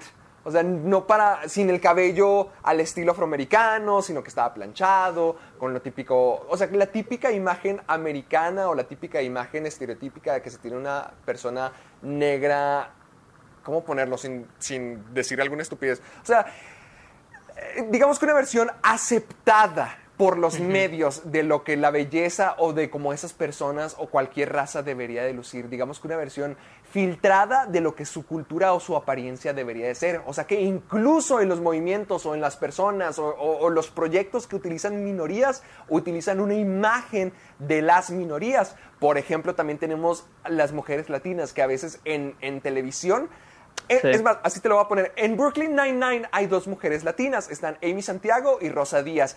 Y cuando fueron al casting y cuando esta Stephanie Beatriz no quedó en el casting, lloró porque dijo, ya no voy a quedar. No, no se acepta más de una mujer latina en televisión o en un programa de televisión. Y además, además, cuando fue a hacer la audición, fue con el estereotipo de latina. ¿Qué significa el estereotipo de latina? Pelo gigante o a lo mejor algo sexy por el estilo. O sea, hasta... de hecho, de hecho, en mi clase, en mi clase de, tuve una clase de chicano, de cine chicano, y hablan de eso, de los estereotipos latinos. Sí, o sea, nos vemos como los fisteros o los ruidosos o los grandes, cuando pues no siempre es así. Por ejemplo, tú y yo somos latinos, tú y yo somos mexicanos, pero no somos la imagen que usualmente se pone en, No, y nadie, y nadie, porque por ejemplo, el mexicano en el cine ha sido el, el bandido, las películas del viejo esto ha sido el, bandido, el, en, en, en, inglés le dicen el de greased, que es el grasoso, como en, en, en los en las películas de vaquero. Ahorita ya ese estereotipo se ha convertido al, en, un narcotraficante. Sí, Vemos películas de acción donde tienen que tener a un jefe de la mafia este eh, latino. O, en el dictador. O, en pobre. Fíjate en películas recientes como la de Rambo 5, la nueva de Rambo que acaba de salir, o hasta Bad Boys vienen a México y se jactan de hacer filmaciones en México y utilizar nuestra cultura, pero la verdad es que muestran el peor lado de esta y no te muestran cómo es México en realidad. Se enfocan en lo que se tiene entendido como el nuevo estereotipo que ahorita estás diciendo, el narco, el poderoso, el peligroso, el malandro. Hasta cuando utilizan a México en películas americanas, siento que están dando una imagen también incorrecta. Sí, exacto. Por ejemplo, vez vimos, o sea, se me hace triste que me alegre esto. Pero la otra vez vi, estábamos viendo No Country for Old Men, la de los Cohen. Y hay una parte donde el personaje de Josh Brolin termina en México, está en México y se levanta en una plaza. Claro, cuando se levanta hay unos mariachis tocándole. Pero lo que me alegró y lo que dije, ay, mira, qué milagro que hicieron esto. Que te digo, no, ¿por qué me tiene que alegrar esto? Si es algo que tienen que hacer o es algo que, o sea, no tiene ninguna gracia. Es de que pusieron un lugar bonito y se veía mexicano, o sea, como los que mm. conocemos, con su placita, una iglesia, algunas tienditas. Y, se, y, o sea, y las calles están pavimentadas, no sean así de terracería como, o sea, se veía como un pueblito en México. Y pero no había, no había filtro amarillo. Gracias a Dios no había filtro amarillo. se veía súper, o sea, se veía bonito. Y nomás era una toma. Nomás era una toma. Y yo decía que, ¿por qué no pueden hacer eso? O sea, ¿por qué otras películas no pueden hacer eso? Porque a huevo tiene que ser porque hubo tiene que poner el filtro amarillo parecer que es México. Sí, sí tengo que admitir que cuando estoy viendo Better Call Saul, que pongan ese super Better filtro Saul también lo hace. Sí me quedo de que, ay, ¿por qué? Maldición. O sea, obviamente lo hacen porque, no sé, o sea, se me hace una tontería que lo hagan por eso. Siento que es por esa razón. Porque las, porque las escenas que, dis, que son en México también las graban en Estados Unidos. Entonces dicen, ay, bueno, para dar una diferencia vamos a decir que esto es México. Que con ese filtro es México. Pero se me hace una tontería. Piensa en el clásico Día de Muertos. ¿Cómo lo interpretan en, la cultura americana? Yo todavía me acuerdo del de Bond y el de Bond se me hace Ay, sí, también estaba pensando en esa. sí, también estaba pensando en esa. en Batman contra Superman. En Batman contra ¿te Superman. acuerdas hace poquito de que estábamos diciendo de que, uy, así estamos todos de pintados todo el tiempo? Se me hace que se me hizo peor de Batman, de Batman vs Superman porque ese es en Juárez. Esa escena es en ah, Juárez. Digo, no mames, o sea, ¿quién en Juárez celebra así. Sí, por ejemplo, o sea, con, algo como Coco podría entenderlo porque es Oaxaca, porque se supone que no, es celebra... Guanajuato, creo que es Guanajuato. ¿Coco? Sí, ¿no? Es, No, según yo es Oaxaca, según yo, según yo dijeron que, a ver, Según yo dijeron No, que si, tú, si pusieran un lugar geográfico para la historia de Coco sería en algún lugar por Oaxaca. A ver, lo voy a buscar. Eh, lugar de Coco, película. No, es para saber. Bueno, no lo, no lo encuentro, pero... bueno, esto Sí, lo dejaré pendiente era- porque según yo es Oaxaca. Según yo. Que, según yo habían ido a algunos pueblitos de Oaxaca para inspirarse a hacer la película. Mm, ok, a ver. mm. Yo pensé que era en Guanajuato. Mira, mira, lugares reales que inspiraron a Coco. Que lo estoy buscando para Sí, aquí ya. Gua- Zona Guana- centro en Guanajuato. Guanajuato, sí, cierto. Eh, Y Aguas. Gua- Gua- Aguascalientes también. Sí, cierto, sí, cierto, totalmente de razón. Vean, es, de valientes a, cambiar de opinión. Cambiar de opinión. Cambiar o aceptar opinión. que estás equivocado. Sí, aceptar- sí, yo pensé que era Oaxaca, te, te aseguro que algún día lo había, en algún lugar lo había leído. Pero Ta- total, tal vez, o sea, tal vez, está- porque veo estoy, que, que estoy viendo que pues fueron diferentes lados. Tu chance podría ser también en Oaxaca. Chance, di- di- digamos que digamos que de la parte centro-sur de México. Y ahí es, ahí es donde más se celebra, sobre todo en el sur, es donde más se celebra el Día de los Muertos, donde sí lo podrían celebrar con, como siempre lo ponen, con festejos en el panteón. Pero aquí en el norte, al menos aquí en Chihuahua, lo que más me ha tocado ver es de que vayan al panteón a lavar las tumbas, Sí, a lo mejor sí. estar ahí un ratito y listo.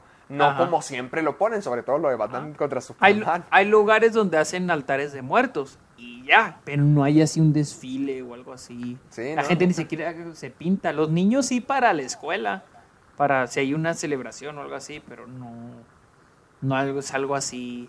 Creo Sí, que no en el sur, a ver am- amigos, ustedes hay gente de todo el país que lo escucha, díganos cómo celebran en su región, en su ciudad, en su pueblo, cómo celebran el Día de Muertos, porque al menos nos, aquí en Chihuahua no es algo así tan grande.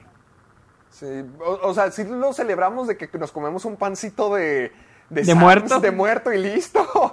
De muerto y Sams. y, y- y prendemos una velita y ya, ya con eso ya celebramos. Sí, sí. Sí, digo, y también como dices, vas y vas al, pan- al, al panteón, lavas la, le lavas la, ay, ¿cómo se llama? La, La lápida. la lápida al- a tus difuntos y dejas flores, hay gente, hay lugares, hay quienes ponen altares de muertos, pero hasta ahí no hay así un evento grande, así como, no sé, el grito de independencia, que es- eso sí se celebra. Pero sí, y luego también otro estereotipo que en una clase nos apren- ap- bueno, nos decían, no es como que lo aprendiéramos, era el de el de la- el del árabe.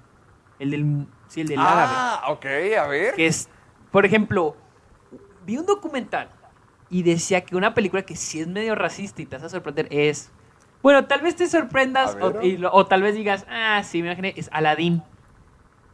Me lo, sí lo puedo imaginar. Sí, porque dice que hay una parte, hay una Ah, canción. lo de la, Noches de Arabia. No es- sé, no sé. Es, es Noches de Arabia porque dice... eh, o sea, está hablando de Arabia, pero dice que es un lugar caótico y salvaje. Violento. Y luego hay una parte donde dicen que te pueden cortar la oreja, pero no pasa nada porque es tu casa. Algo, algo así oí, porque Pero oí la versión en inglés. hogar. Sí, sí, sí. Ajá, exactamente. Entonces dice, e- es la descripción del Medio Oriente. ¿entiendes? O por ejemplo, el- lo de las alfombras voladoras, ese sí es, es un estereotipo.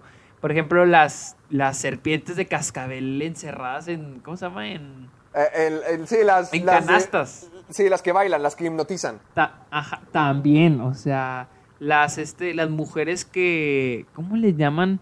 No, no gitanas, porque eso es más del, del, mid, del west, del, sino en las, este, ay, las, bueno, también hay un estereotipo para las mujeres árabes. Y O sea, las que están reconoce- totalmente tapadas, las que utilizan el burka. Sí, pero también las que, las que dices que hipnotizan o te leen las manos, eso también es un estereotipo. Y otro estereotipo que es muy conocido es el de los terroristas. Eh, ah, ah, ah, mira, ahí le quiero agregar yo porque te voy a decir lo que yo pienso. Yo siento que gracias a que Estados Unidos es uno de los principales productores de media, De- sobre todo que ah, de, de cine, de películas, de todo, yo siento que la gente que es un villano para ellos se convierte en un villano para el mundo. Porque Ah, por fíjate, en las películas de los 70, de los 80, l- cuando veíamos a Stallone, peleaba contra los rusos.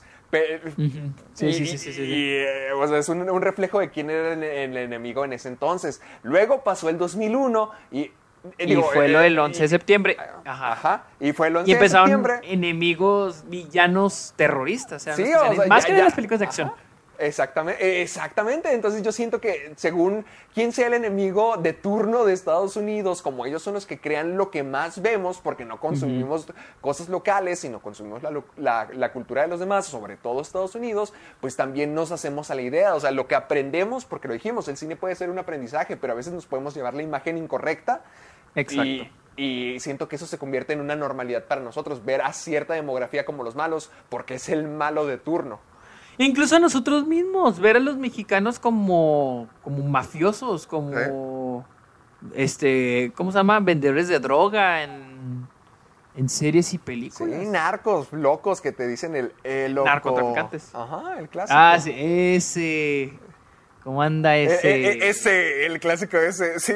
Ese, sí, sí. O sea, y, y hasta eso sí es muy usado, pero es un, digo, es un, es un estereotipo, la neta, es un, es un estereotipo.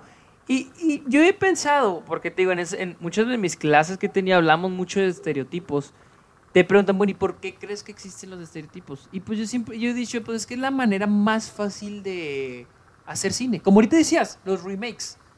Es muy fácil hacer un remake, ya está hecho, solo es volverlo a hacer. Y un estereotipo, pues es, es la figura, es la imagen de una minoría. Y ya nomás hazlo, hazlo así, así ya, ya está hecho. Y es una, yo siento que es una manera muy fácil de crear personajes, sin ser tridimensionales, sin darles este profundidad, siempre personajes estereotipados. Por- eso existen todas las películas formulaicas, películas con clichés, porque es fácil de hacerlas, no te Sobre todo esfuerzas. es fácil hacer esa clase de personajes con gente secundaria, por ejemplo, los releves comédicos o los villanos, los puedes simplificar mucho para hacer lucir mejor a las otras personas. Pues es que de hecho, ajá, es el, el estereotipo es eso, una simplificación. Es una simplificación de, de una persona, de un grupo este, social, por así decirlo. Este. Pero pues sí. Pero pues sí. Ay, Dios santo.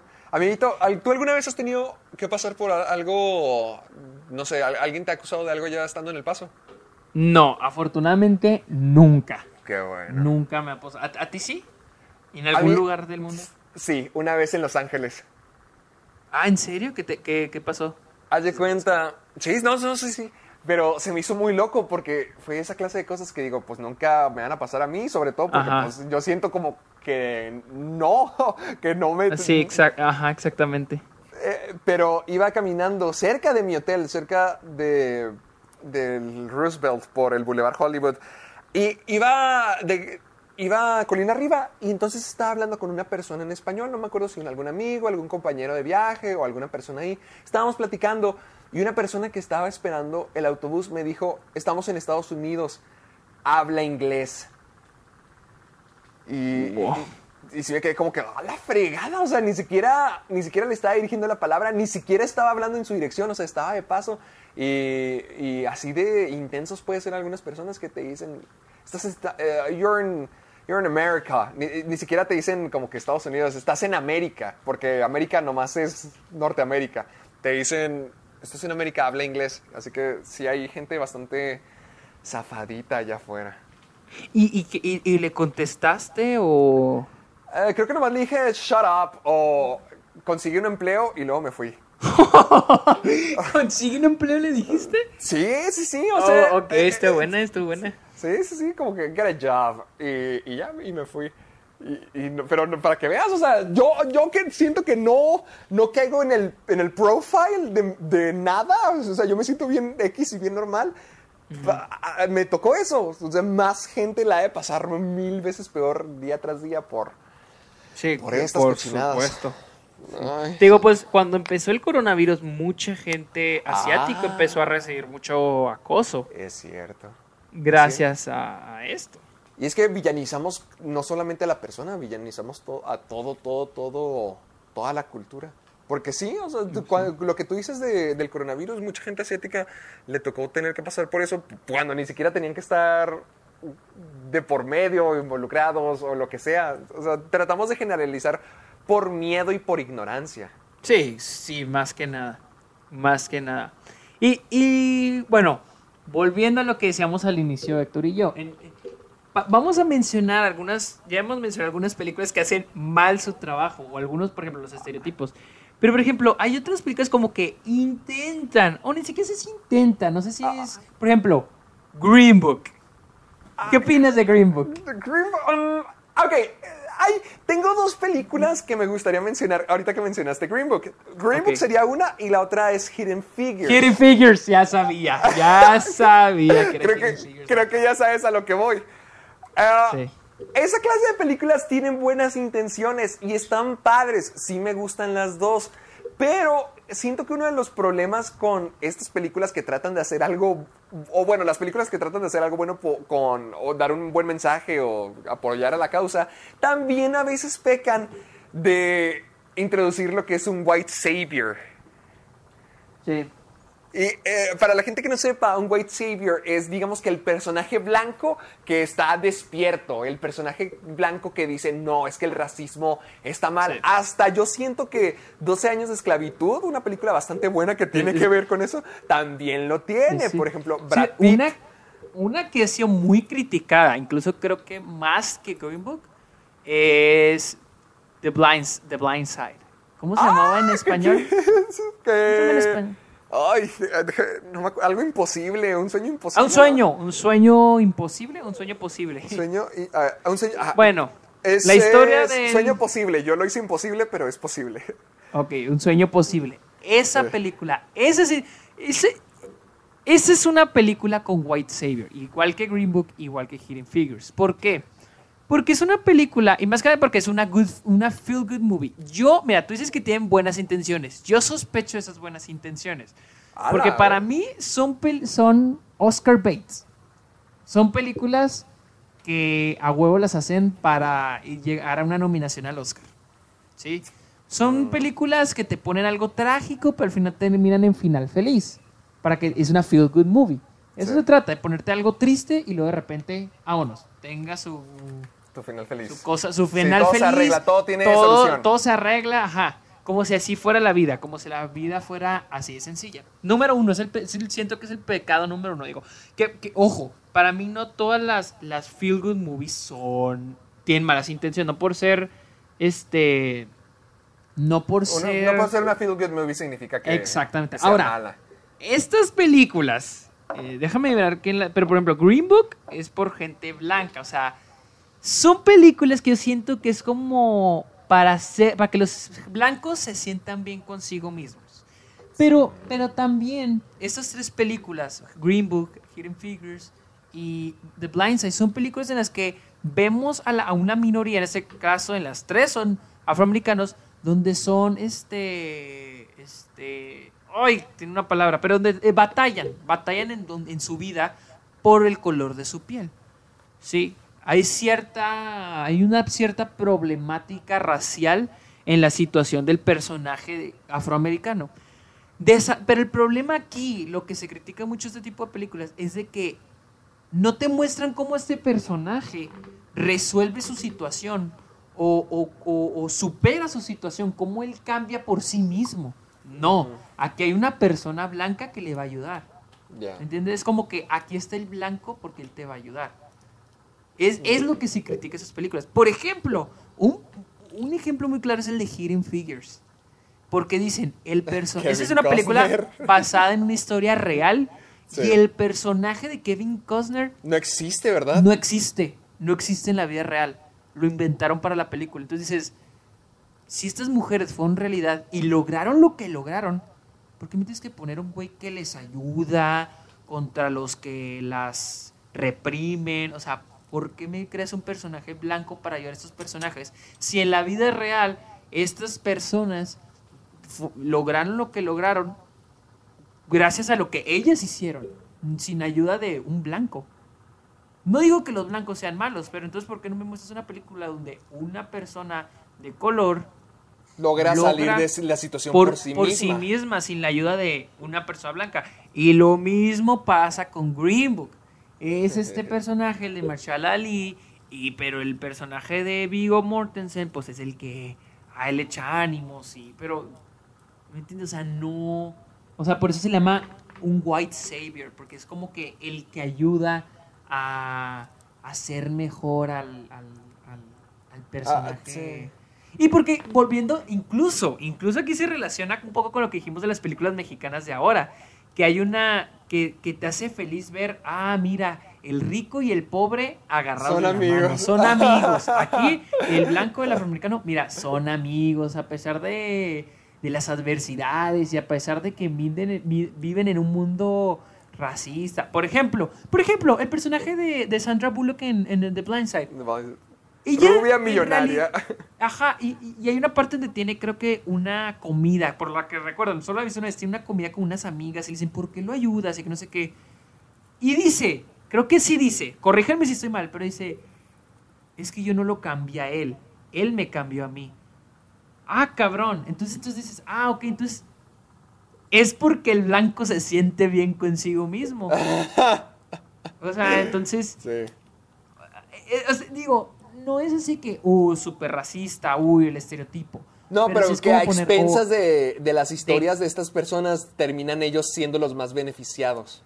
Sí, eh, ajá, exactamente. Son, son las personas, ajá, son los beneficiados, son los, son los buenos, son los que hicieron el bien. Y fíjate, alguien una vez leí que dijo que, el, por ejemplo, la academia, los Óscares, premian películas de afroamericanos como Dos años de esclavo, eh, Green Book, que, de no, que no es afroamericano, pero tiene un afroamericano ahí, sobre racismo. No, mira, una película sobre racismo, mira, o este, esta película sobre la esclavitud. ¿Por qué? Dicen, porque en estas películas es como que, ah, ya aceptaron es- eso, ya aceptaron el- ese pecado gringo, ese pecado americano, la esclavitud, el racismo, ya lo aceptaron, ¿no? Pero son películas que son ambientadas en los 60s o en los 1800, los, las de esclavitud. Pero dicen, películas como Straight Outta Compton. Dicen, esas películas no las nominan porque no entienden. Porque, Oh. porque Straight Outta Compton te muestra, a pesar de que es en los 90, eh, literal a veces dices, no mames, es un pedo de ahorita. Es, esto está ocurriendo ahorita, lo que está ocurri- ocurriendo en la película ocurre ahorita.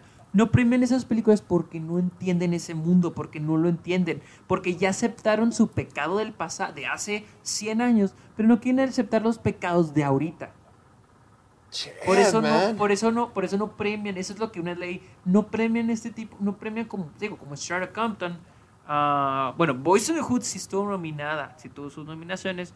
Películas de ese tipo, donde ya son más directas con lo que pasa actualmente. ¿Por qué? Porque no aceptan, o sea, quieren aceptar esto, pero no, esto está, no, Charlotte Compton, no, está muy fuerte lo del racismo ahí. eh, Pero mira, mejor está la de dos años de esclavo porque... Porque, Porque todo digo, termina Dos años de esclavo es muy buena. No recuerdo si termina feliz dos años de esclavo, pero al menos, Sí. es, al menos es como Django, es algo de hace ya 200 años atrás.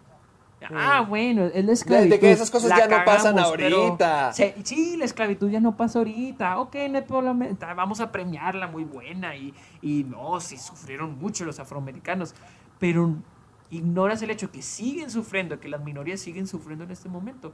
Y prefieres poner The Blind Side o Hidden Figures o Green Book como películas este, sobre racismo, pero donde el héroe al final es la persona blanca. Entonces, ¿cuál, e- cuál es el pinche punto de, de, de eso? O sea, de premiar películas así. Y te digo, estas tres películas, no sé si Blind Side estuvo, estuvo nominada a Mejor Película, pero ganó el Oscar a Mejor Actriz. Al menos estuvo con consideración a Mejor Película. O Hidden Figures estuvo nominada a Mejor Película y también... Ah, y Green Book hasta la ganó. Green Book ganó. Entonces, también la de otra que dicen, yo no la he visto y no sé exactamente, pero es la de Driving Miss Daisy con Morgan Freeman. Ah, Morgan Freeman. que, ¿Qué que no, él- qué no la de Crash también entraría en esto? otra, eh, sí, también Crash, entra. También, que fue bien criticada otra de que esa fue la ganadora del Oscar cuando decían que era la que menos se lo debía haber llevado porque era tratar de salvarnos del racismo a medias. Exactamente. Y muchos dicen que esa película ganó porque no le quisieron dar el Oscar a, a Brockman Mountain, Secreto en la Montaña. Porque ese es otro problema, o sea, de que también, que tam- ya volviendo ya llegando al tema atrás de los Oscars, de que en su entonces una película que habla de un tema que tabú incluso, como en ese caso es la homosexualidad, con Secreto en la Montaña, pues los Oscars prefieren no premiarla y pues premiar algo como Crash. ¿Por qué? Porque pues no, la homosexualidad, no, no, tranquilo, no es, no, mejor ahorita no la premiamos, pero después premian, mejor premian Crash, algo, ah, mira, eso está, habla de un tema, un problema social, pero más tranquilo, más suavecito, pero ese es el problema, esos problemas no se pueden hablar de manera suavecita, ¿por qué? Porque pues, no son problemas suavecitos, no son problemas, son problemas, eh, este, muy graves. Y luego, a- ayer vi que dicen, el año pasado, en los Oscars son dos películas nominadas que hicieron un cambio racial en el cine. Black Panther, porque quieran o no, de Marvel o no de Marvel, sí hace un cambio, la neta, para, al Sí. menos para mí sí hace un cambio. Y Black Landsman. Y. Black Landsman también. Una película que habrá, habla sobre el Ku Klux Klan. Y también tuvimos Roma, una película sobre una mujer indígena en México. Y le dieron el Oscar a Green Book. Green Book. A pinches Green Book. No mames. Si antes no se lo den a pinches, pinches Bohemian Rhapsody, güey. No, no, Dios no quiera. No, hijo, lo, lo dejaste bien clarote. Sí, pinches Oscars. A ver, amiguito, tú échate una, ah, ya para cerrar, échate una recomendación buena para que la gente pueda ver. Ok, ahorita en Letterboxd yo tengo una lista. Hice una lista en Letterboxd, ahorita ya la voy a poner este, pública para que la vean. Hice Ahí. una lista de algunas de las la- películas. también pon, la- pon el link en la descripción de, eh, del programa para que Ok, entrar. ahí, lo voy a, ahí voy a poner el link a, a la, a la lista. Sí. Ah, ahí voy- están las películas que ya mencionamos, mencionamos y vienen otras. Chance y en el, con el tiempo voy agregando más. Está Black Panthers, I Am Not Your Negro, la de 13, Black Landsman, eh, Black Girl, Boys in the Hood, las francesas que les dije también están ahí. Les voy a recomendar, ah, también está la de Ya no estoy aquí, que se la recomiendo mucho, está Nice, Roma. nice. Pero también hay otras que no mencionamos, por ejemplo, Do the Right Thing. Esa es una película Oh, la que todavía no buenísima. veo, se me antoja ese Spike Es- Jonze. Eh, es de Spike Lee, está Eh, ah, siempre me confundo. Siempre te confundes de Spike. Sí. Está, está muy buena, o sea, habla sobre la relación entre, más que entre las minorías. Aquí habla sobre afroamericanos, asiáticos. Ah, de que se este, tiraban entre ellos también. De Sí, que está- minorías está- contra minorías, ¿verdad? Sí, o sea, está muy, muy buena. También está If Bill Street Could Talk, que salió el año... También salió junto con, creo que también salió el año antepasado, junto con Black Panther, Black Landsman, Green Book y Roma. If Bill Street Could Talk, también se le recomiendo mucho. Está muy buena. Boys in the Hood. Ah, Pariah. Pariah está muy buena. Creo que uno está hablando con alguien en, en Twitter sobre esta película. Me la pusieron en una clase sobre una... una cha- es el Lady Bird pero con una chava afroamericana y un poco, un poco es más realista. O sea, es. Menos es comédico. es- ajá, es, no, no es comédico, es muy es drama completamente, sí, no es de comedia. Pero es similar con la relación con su mamá y de que ella está en prepa, pero también hablan sobre su estatus económico. Entonces está, está muy buena. También la que salió el año pasado fue The Last Black Man in San Francisco. Está muy buena. Habla- también es sobre... O sea, les digo, no se trata de eso, pero eh, este, el trasfondo es eso, que es el sistema, cómo el sistema afecta a otras personas. Y una, una que es de mis favoritas La, La Haine, que en español es El Odio, que es francesa. Ah, y ajá. también está muy chingona. La neta, la tienes que ver, Héctor. La neta, la tienes que ver. A mí me gusta Va. mucho. Y es ¿Está en alguna también- plataforma? Uy, no sé. La neta, incluso aquí en Estados Unidos no sé dónde podría estar. No sé si ni siquiera sé si está en Criterion, pero la neta sí busca. Yo me acuerdo que al menos en México, la primera vez que la vi, la vi por, ahí por una paginilla ahí de esas, de esas clandestinas. Ah, Eh, mira, y- el que no y- hacía eso. Oye, pues es que es, es una película difícil de- O sea, cuando ya son películas de que súper difícil. así de que Tranquilo, no tranquilo, yo te acepto. Bueno, pues esa buscan, la N, L-A-H-A-I-N-E, la N. Ajá, sí, sí, sí. Esa, sí, búsquenla, está muy buena, está muy buena. Esas son las películas que yo les recomiendo y si... Eso, señor. Y si yo, y si me sé otra, este... La vas a agregar a Letterboxd. Sí, ahí la agrego, ahí la agrego en la lista, pero ahí les voy a poner el link a la lista. A ver, ¿tú, tú, tú tienes recomendaciones? No, señor, las tuyas se me hacen perfectas, las mías son bien basicotas. ¿Qué tiene? ¿Qué tiene? Tú échalas, tú échalas. Mira, porque yo a mí no me han tocado. Fíjate que sí batallé un poquito en, en hacer así una lista, pero es, es mínima y, y mucho menos intensa, pero al menos sí me gustaría recor- recordarles American History X. Siento que esa es una película muy Ah, eso. sí, sí, sí. Oh, había olvidado completamente. Déjame la agrego en esa lista. American History Sí. X. es- American History X yo siento que es una buena opción porque ah, no, no quiero contar el final ni nada, pero siento que te pone una, una buena perspectiva de cambio. O sea, al mismo tiempo que es positiva, no... Tiene un, un mensaje esperanzador y como que lo que deberíamos aspirar a hacer, pero ah, viendo muchas de las cosas feas. Eh, me gustaría decir, ah, es, es básica, muy- aquí va. Eh, tengo American History X, tengo Django sin cadenas, 12 años de esclavitud, Mm, Django. Get, Get Out, también la tengo. Get Out. eh, Get Out es muy buena, la neta. Get Out El es gran- muy buena. El Gran Torino, sé que tiene, sé que Clint Eastwood podría caer como el White Savior, pero aún así me gusta mucho el Gran Torino. Eh, la Milla Verde, también me gustaría meterla. Mm, ok. Zootopia, para, siento que es una lección super padre de Disney. Detroit, que a ambos nos gustó bastante. A mí sí me gustó mucho. Ok, ahí te va una que me dijo Luisa. A Y, ver. te- y se van a reír. Y de hecho yo para mi clase, la, la- yo dije, esta clase es, in- esta película es de inmigración y habla sobre minorías. Hijo de la pero- no, no, no.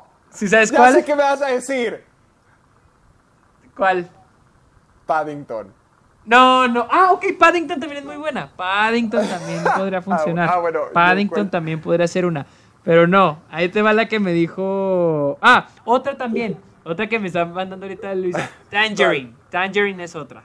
Tangerine. Es la que se grabó con, un, con el iPhone 5. Ah, ok, ah, ok, la que hablamos la otra vez. Sí, pero ahora sí. Ahora sí, la que me dijo Luisa. Shrek. Y, y me dijo, no, es que, y sí es cierto, son minorías. Me son- juzgan sin siquiera conocerme. O sea, y si te pones a pensarlo, o sea, las, las, las estas de... Los tienen en jaulas. O sea, para mí cuando yo dije, no mames, es- puede ser inmigración, los tienen en jaulas. Ah, este, son minorías, los, des- los mueven de sus, de sus, ¿cómo se llama? De sus De tierras. sus tierras, los expulsan. Como Native Americans. O sea, o sea te- si, si te pones a ver Shrek, dices, o sea, así, pensándola bien, o sea, dejando fuera las bromas y, y, este. Dejando así completamente de que, ah, es Shrek. Y te pones a pensar en los detalles, dices, oh, la chingada. Si esto sí está. Sí Denso. está. Ajá, o sea, sí hay buen tema aquí. Ay, Entonces, maldito Lord Farquaad, abajo con el... Con La opresión. Duloc, abajo con Duloc. Ajá, abajo del bloque. Abajo, Bueno, ag- agrégalo a Letterboxd, agrégalo a la lista. Sí, aquí estoy agregando varias películas y, y seguiré agregando. Aquí estoy porque Luisa, Luisa me está mandando en este momento más películas. ¿Qué, qué está diciendo? A ver. Mira, por ejemplo, me mandó Shrek. Boys Don't Cry, me mandó La Tangerine, ah, Todo sobre mi madre, me mandó Paris is Burning. Yo no he visto estas, estas que les mencioné, Luisa sí, y ella les recomienda estas. Y aquí las voy, y aquí ya las estoy yo agregando en el, en la, en la, la lista, de. Letterboxd y las y iremos agregando más. Así que- Bueno, también, también nomás para agregar, para cerrar con una nota feliz, Hairspray. Hairspray también es de racismo. Oh, sí es cierto, la había olvidado. Buen punto, también, también. Para- también pongámosle música a esto. Para que no se ponga tan triste. Pues yo, agregué, yo agregué Shrek. Yo agregué Shrek. Excelente. Ah, también me está diciendo Fantastic Woman, la de una, una- no. Ah, Ah, una eh, mujer fantástica, la argentina, ¿no? Sí, sí, sí, sí, sí. La de. eh, el- sí, sí, sí, La que estuvo. Sí, es- Ay, ¿cómo la se que llama ganó el Oscar. ¿Ganó el Oscar a mejor película extranjera?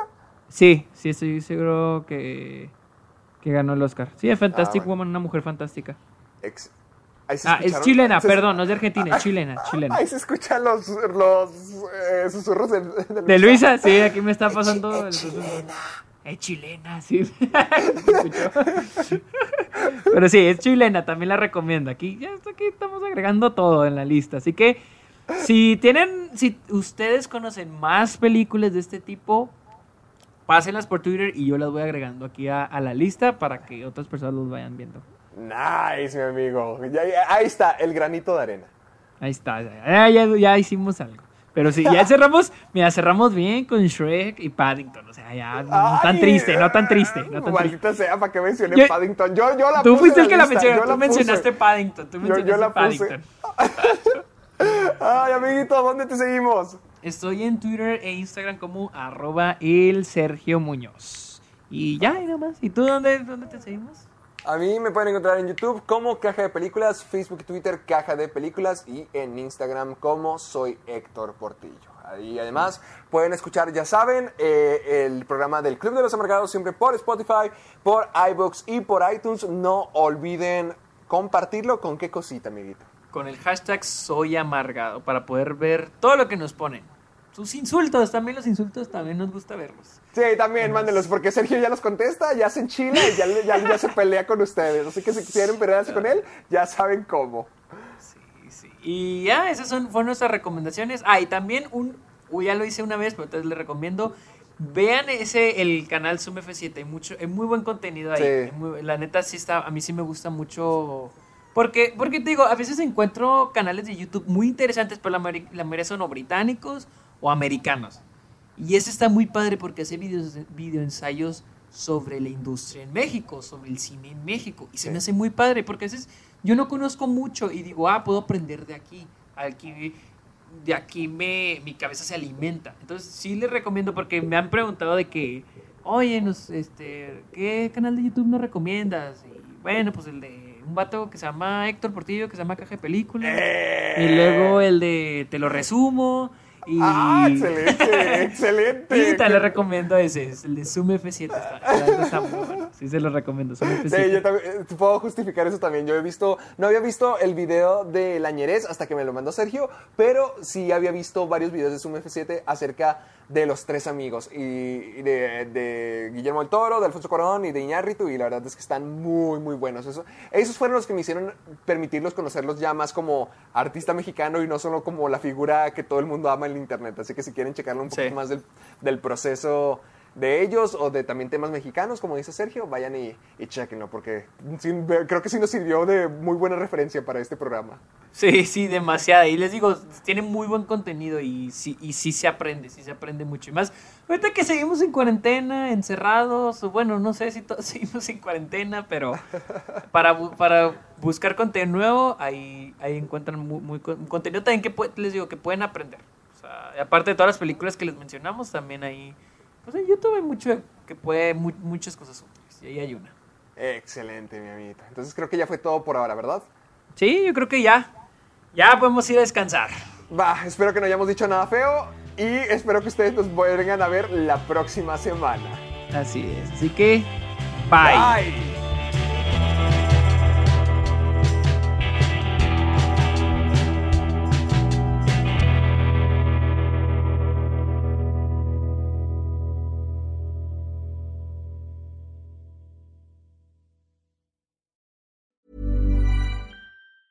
¿Te preocupas por tu familia? Entonces, ¿por qué darles solo huevos ordinarios cuando pueden disfrutar de lo mejor? Eggland's Best, los únicos huevos con ese delicioso sabor fresco de granja, además de la mejor nutrición, como 6 veces más vitamina D, 10 veces más vitamina E y 25% menos de grasa saturada que los huevos regulares, además de muchos otros nutrientes importantes. Así que, dales los mejores huevos. Eggland's Best, mejor sabor, mejor nutrición, mejores huevos.